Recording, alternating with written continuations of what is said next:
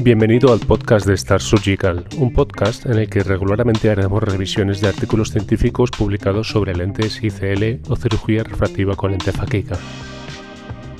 Yo soy Jorge Calvo Sanz y hoy revisaremos el artículo 7-Year Follow-up of Posterior Chamber Phakic Intraocular Lens with Central Port Design.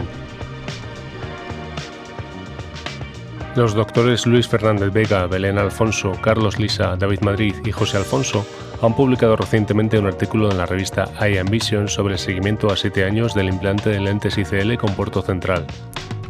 Se trata obviamente de un estudio retrospectivo observacional en el que analizan los resultados de 84 ojos de 52 sujetos a los que se les implantó una lente ICL V4C entre enero y diciembre de 2012.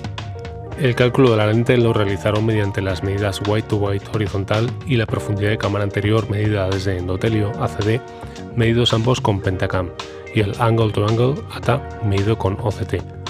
Los autores definen el ball virtual como la distancia entre ICL y la línea ATA, para evitar repeat balls, es decir, cuando el ball de la lente es superior a 1000 micras, su protocolo indica que si el ball virtual es superior a 800 micras o existe un compromiso pupilar en la primera visita tras la cirugía, rotan la lente 90 grados a posición vertical. Todos los pacientes fueron operados por el doctor Alfonso, realizando visitas al día siguiente de la cirugía, a la semana, los meses 1, 13 y 12 y posteriormente cada año hasta completar los 7 años de seguimiento.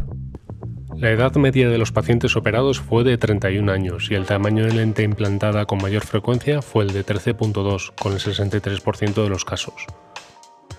El índice de eficacia, esto es, la relación entre la agudeza visual de lejos postquirúrgica sin corrección y la agudeza visual de lejos prequirúrgica con corrección, fue de 1,01 al año, que descendió al 0,85 y 0,8 a los 5 y 7 años.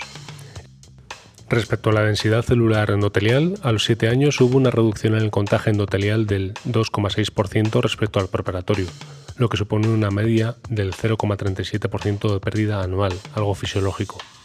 La presión intraocular permaneció estable en todo el seguimiento. El BOLD medio pasó de 400 micras en el primer año a 355 micras a los 5 años y se mantuvo estable hasta los 7 años con un BOLD medio final de 348 micras. Ningún ojo presentó un BOLD superior a 800 micras y el 20% de la muestra presentó un BOLD inferior a 200 micras. No se presentaron complicaciones intraoperatorias y ningún ojo requirió del recambio o el explante de la lente.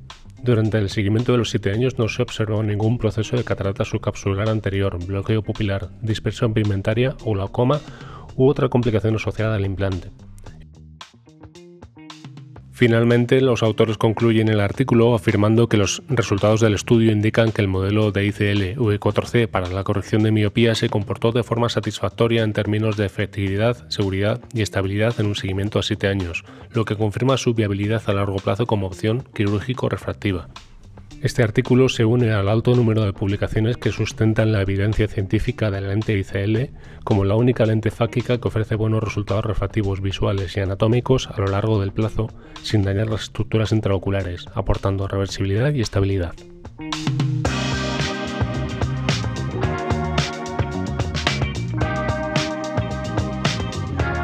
Bueno, esto ha sido todo por hoy. Esperamos vuestros comentarios sobre el artículo y os invitamos a seguirnos en el siguiente capítulo. Un saludo.